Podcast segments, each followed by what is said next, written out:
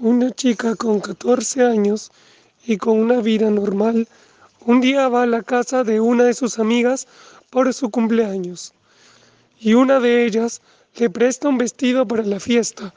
Al probárselo, se nota que le queda ajustado. Sus amigas se comienzan a reír junto con ella. Sin embargo, eso la hizo sentirse demasiado avergonzada. No sabe por qué. Parece ser algo que no es tan importante. Después de unos días comenzó a descubrir por qué se sentía tan mal. Resulta que su aspecto, o mejor dicho, ella trataba de disminuir su problema, pero estaba creando uno más grande. Ser un poco subida de peso la afectaba demasiado. Entonces comenzó a tratar de disminuir de peso, dejando de comer y haciendo ejercicios. Pero cuando se veía al espejo y notaba que su progreso todavía no estaba completo, aunque todos le decían que había bajado de peso demasiado, recordaba cuando sus padres de pequeña le decían que se veía gorda y que siempre ser delgado es mejor estar subido de peso y cosas por el estilo. En este episodio hablaremos sobre trastornos alimenticios y tocaremos temas como atracones de comida, bulimia nerviosa y anorexia. Para el día de hoy traemos un invitado especial, eh, un estudiante de psicología de la Universidad San Ignacio de Loyola. Hola José, ¿cómo estás? Hola Dan, estoy bien. Em, Dan, dime, ¿tú qué sabes sobre estas enfermedades? bueno, lo que yo sé es que los trastornos alimenticios son afecciones graves de la salud mental estos, como ya mencioné, la anorexia y la bulimia, son quizás tipos de trastornos alimenticios que buscan minimizar la ganancia de peso. Eh, esto pueden hacerlo provocándose vómito o también haciendo mucho ejercicio. La anorexia nerviosa trata de una persona que deja de comer y generalmente hace deporte para quemar lo poco que ha comido. A diferencia de la anorexia, la bulimia es cuando la persona siente la necesidad de comer, pero luego siente culpa por verse mal y lo vomita. Ok, sí, es una buena descripción, digamos, de una manera general. Sí. Eh, bueno, quería preguntarte algo. Eh, Respecto a la historia que nos acabas de contar, se puede ver que los trastornos alimenticios em, están generalizados aquí. Jamás dice cómo, cómo es que lo hace. y quería preguntarte la causa principal de estos trastornos alimenticios y cómo se previenen. Son varias, de verdad no sería una, serían varias, pero podríamos agruparla y resumirla como antecedentes. ¿Qué pasa? Que estas enfermedades no son cosas que porque una vez te dicen gorda o gordo o, que estás flaco o flaca, ya desarrollas una vigorexia o una anorexia. O sea, ahora me estoy pasando al, al otro extremo, ¿no? Que después de todas las causas son casi lo mismo, ¿no? Eh, los antecedentes.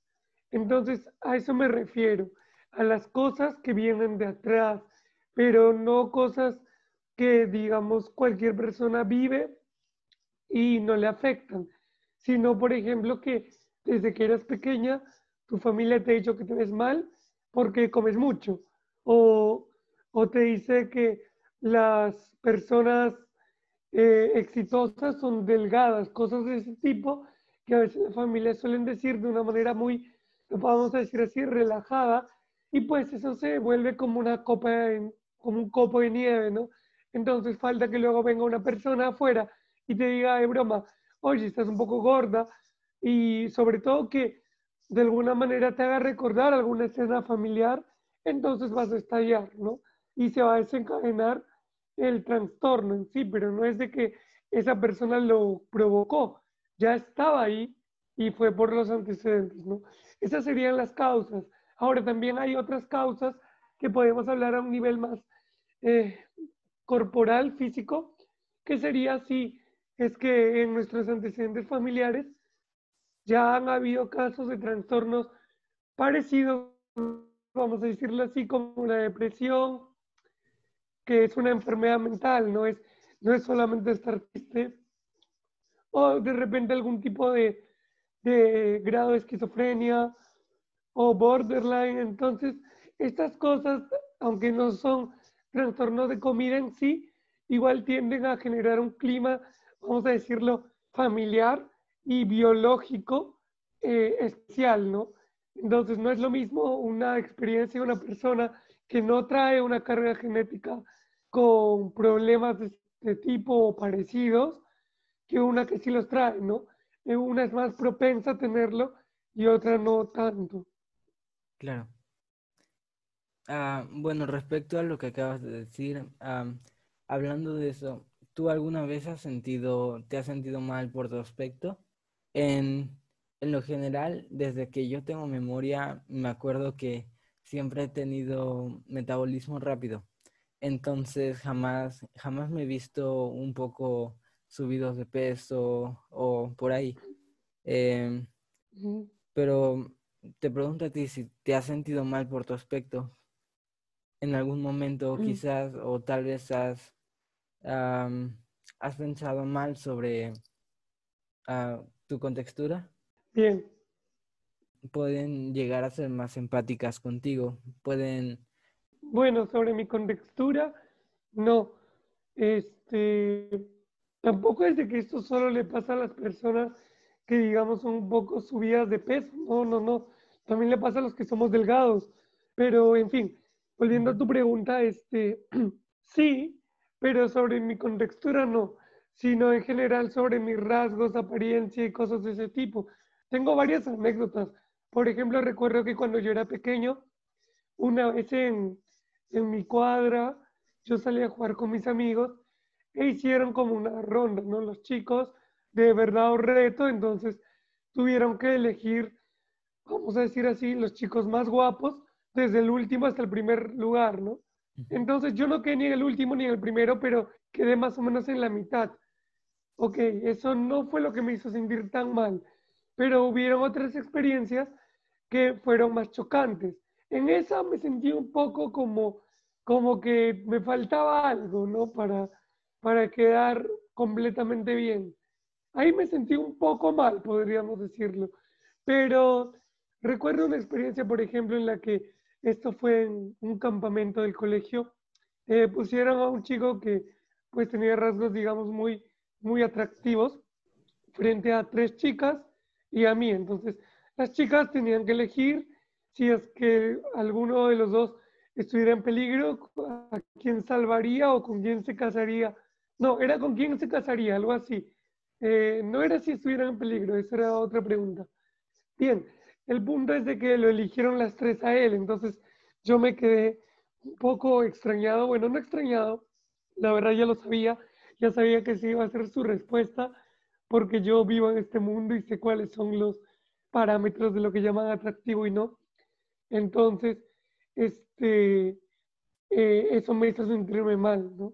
Ahora, no a un grado este, de un trastorno, o sea, no a un grado que, que me vaya a generar mucha ansiedad y cosas por el estilo, pero es porque yo no tenía antecedentes graves, ¿no?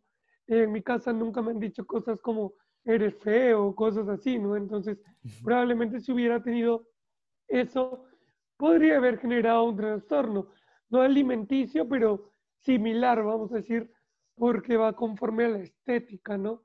Entonces, sí me llegué a sentir mal y este, seguramente que si me lo vuelven a decir, también me sentiré mal, pero no al grado de un trastorno, ¿no? Ahora, tampoco es de que, de que eso me derrumba, ¿no? Pero, pero tampoco me agrada que, que alguien juzgue de esa manera el aspecto, vamos a decir así. Sí.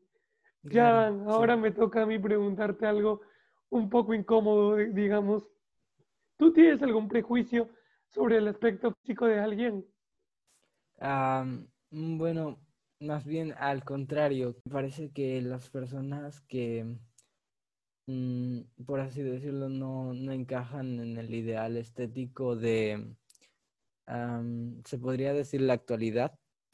No estoy diciendo que, que todas las personas o que o que las personas que son delgadas tampoco no sean, pero em, las personas que son de con textura un poco más, más rellena, entonces tipo se aceptan a unos mismos y aceptan, aceptan como son y no tienen que sentirse mal por, por cómo se ven. Entonces llegan a ser más empáticos contigo, mejores personas, buena gente.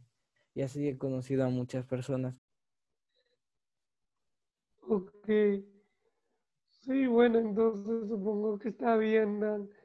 La verdad que yo en lo personal, este, digamos que dentro de lo que es dar una consulta psicológica, no debe haber prejuicios, porque eso si no genera un efecto del halo, como, vamos a decir así, como una malinterpretación de lo que el paciente pueda tener, pero este, lo que sí tengo, digamos, como cualquier persona puede tener, son prejuicios en cuanto a la vestimenta y cosas de ese tipo, no tanto el aspecto físico, pero también son prejuicios comprensibles. Por ejemplo, si veo a alguien que se viste negro todos los días, lo que suelo pensar es de que, de que es una persona que pues de alguna manera está oponiéndose a, a, las estructuras de vestido común y tiene un motivo por hacerlo, ¿no?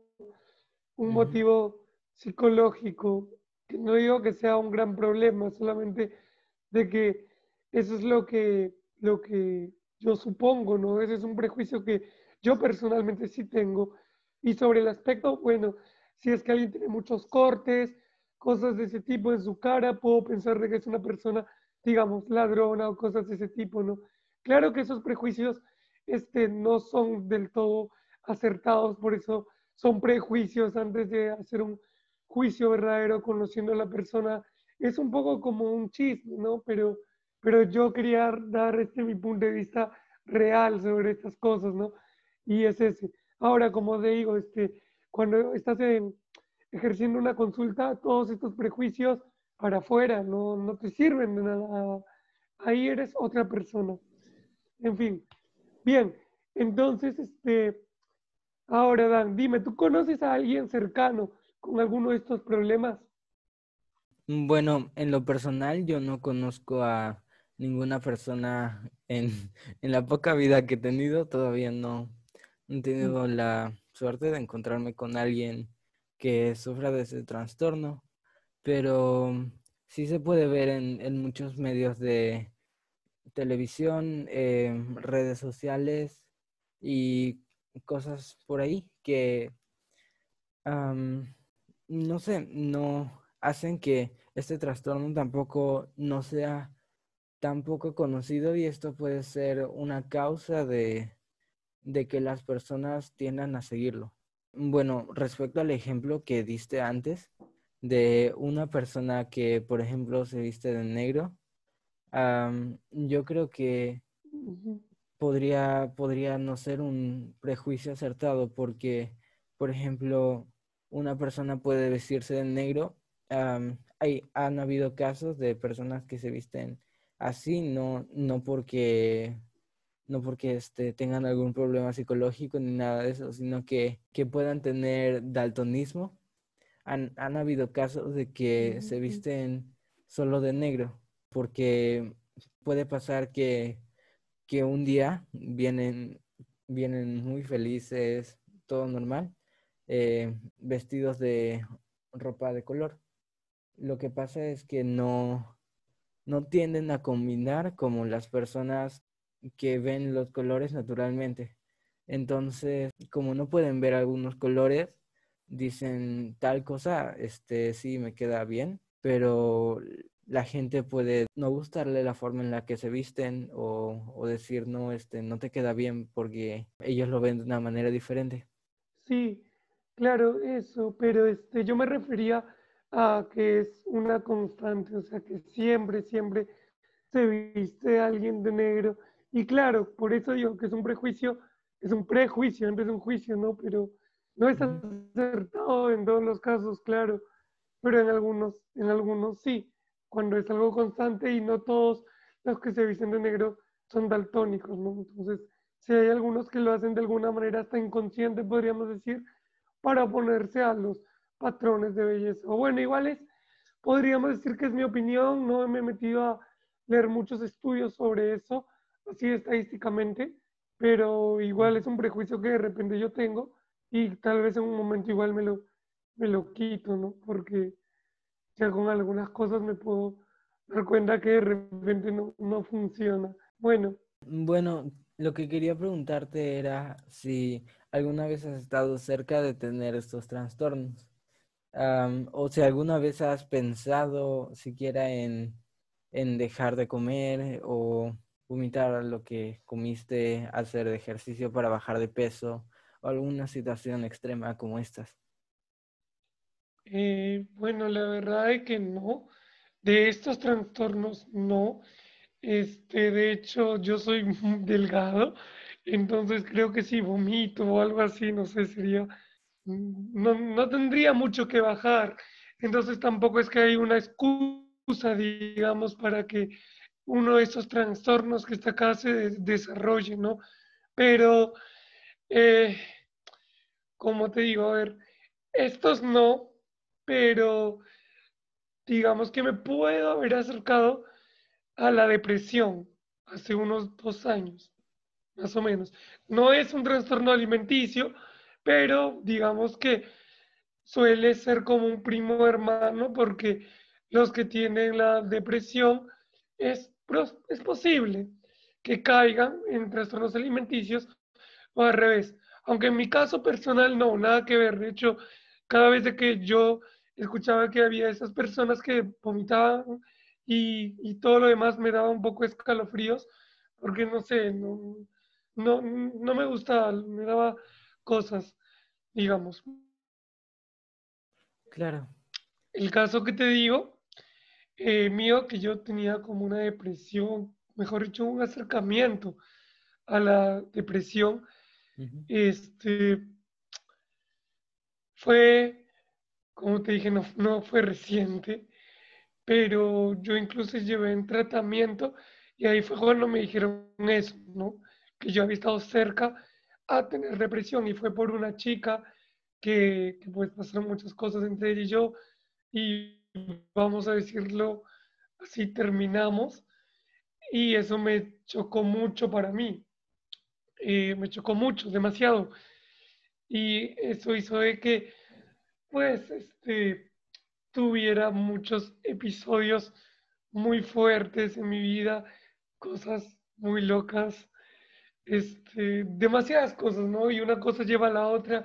A veces tú vas, le cuentas a tus amigos y ellos en vez de ayudarte te hacen sentir culpable y cosas parecidas.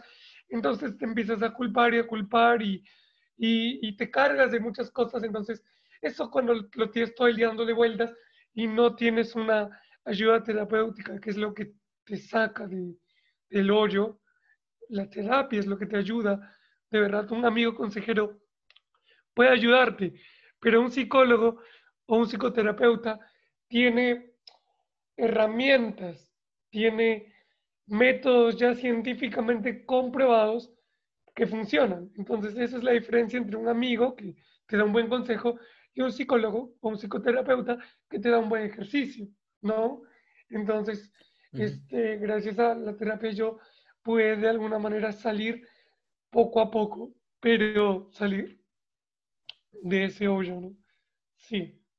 Bueno, eh, ahora que dices esto, ¿cómo, ¿cómo, tú te recuperaste de esto, de, de esta casi depresión que te da y que casi te da? ¿Y cómo podrías tú recuperarte de un trastorno alimenticio para todas las personas que quieran oír, si es que están pasando por esto o conocen a alguien, algún familiar, algún amigo, amiga, eh, que, que, esté pasando por esto, ¿cómo podrías tú ayudarlo a, o cómo tú te ayudas a recuperarte?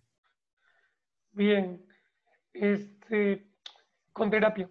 Es, un amigo te puede ayudar, tu familia también, pueden ser como un soporte, y en algunos casos pueden hacer un muy buen soporte y una muy buena contribución, pero si el caso es grave y ya estamos hablando de trastornos que, que son enfermedades, o sea, alguien sano, tú le dices, oye, tienes que comer un poco más porque mira cómo te ves y para entender, ¿no? Pero como es alguien que está enfermo, pues no te va a hacer caso, sea por agresivo, ¿no? Porque por eso, porque está enfermo, no ve las cosas como tú las ves. Entonces, para volver a la realidad a esa persona, bueno, digo volver a la realidad no porque necesariamente esté psicótica, eh, sino porque, porque te puede estar muy aferrada a sus ideas. Este, pero en general lo que puedo decirte es de que, es de que la terapia es lo que en definitiva saca a cualquier persona de cualquier desviación grave y sobre todo si son enfermedades. Eso, eso es lo que puede ayudar. Y en caso sea necesario también una intervención psiquiátrica. Además, como en algunos casos, es necesario también una médica. Porque, ¿qué pasa? Por ejemplo, las personas que son bulímicas, algunas tienen eh, cáncer de garganta, por tanto vomitar, ¿no? Entonces ya se necesita eh, la intervención de, un oncólogo, ¿no? Y así, además de las terapias. Entonces son muchas cosas y va a depender de cada caso, pero en general no recomiendo de que las personas traten de ellas mismas salir de eso o con algún curso de autoayuda. No, no, no es tan fácil, es una enfermedad y una enfermedad hay que, hay que atacarla como como lo que es, ¿no? No le vamos a, hacer parecer algo que no es, porque, porque en ese caso podríamos complicar, ¿no? Y solamente atacar el síntoma, pero no la verdadera distorsión. Entonces, para todas las personas que puedan estar con eso, terapia, no hay de otra. O en mi experiencia y en mi opinión, lo más recomendable, terapia psicológica. Y si el psicólogo la psicóloga te deriva a un psiquiatra si lleva ambos en paralelo y es también una médica si es que es necesario. No va a depender de la situación. De acuerdo a lo que acabas de decir, entonces podrías recuperarte con terapia, claro, pero al final logras tener una recuperación definitiva o, o es que en algún momento de la nada te puede dar otra vez cosas así. Es una buena pregunta. Eh, yo tengo un punto de vista que no sé si todos los, los demás, este, digamos, profesionales de la salud o los que se están formando como profesionales de la salud lo tengan, pero es que desde mi punto de vista y desde el punto de vista de, más, más psicólogos y más estudiosos de esto, este, no, no hay una recuperación completa, ¿ok? ¿Y por qué? Porque vamos a decirlo de una manera fácil, es como un brazo roto, ¿ok? Un brazo roto este, va luego de que lo enyeses y que pase el tiempo, va a funcionar nuevamente, vas a poder hacer ejercicio, deporte, pero siempre va a quedar algo, ¿no? Como un recuerdo o como una sensación de que no tiene la misma fuerza que tiene el otro brazo. Así que es eso desde mi punto de vista, ¿eh? porque pueden haber otras tesis que respalden lo contrario y otros puntos de vista, pero desde el mío, este, no, no es una recuperación del 100%. Siempre la persona va a estar cuidándose, debe estar cuidándose en la medida de lo posible, como un exalcohólico, ¿no? Debe evitar este, reuniones sociales en las que se vaya a beber, entonces, esta persona debería evitar reuniones sociales de repente de gente que sea un poco crítica o en general evitar a esas personas que buscan defectos en los demás y cosas del estilo, ¿no? Sí. Sí. Sí, bueno. Dime, ¿por qué decidiste hacer este tema? Bueno, yo he decidido hacer este tema porque me ha parecido un tema muy, muy interesante y muy bueno a tratar, ya que es uno de los principales trastornos mentales, es uno de los más comunes en la adolescencia, que es principalmente este, el público con el que estamos tratando. Y y nada, me ha parecido un tema muy, muy amplio para hablar y también algo muy común que las personas deberían saber e informarse sobre esto. Sí, sí, está muy bien, Dan.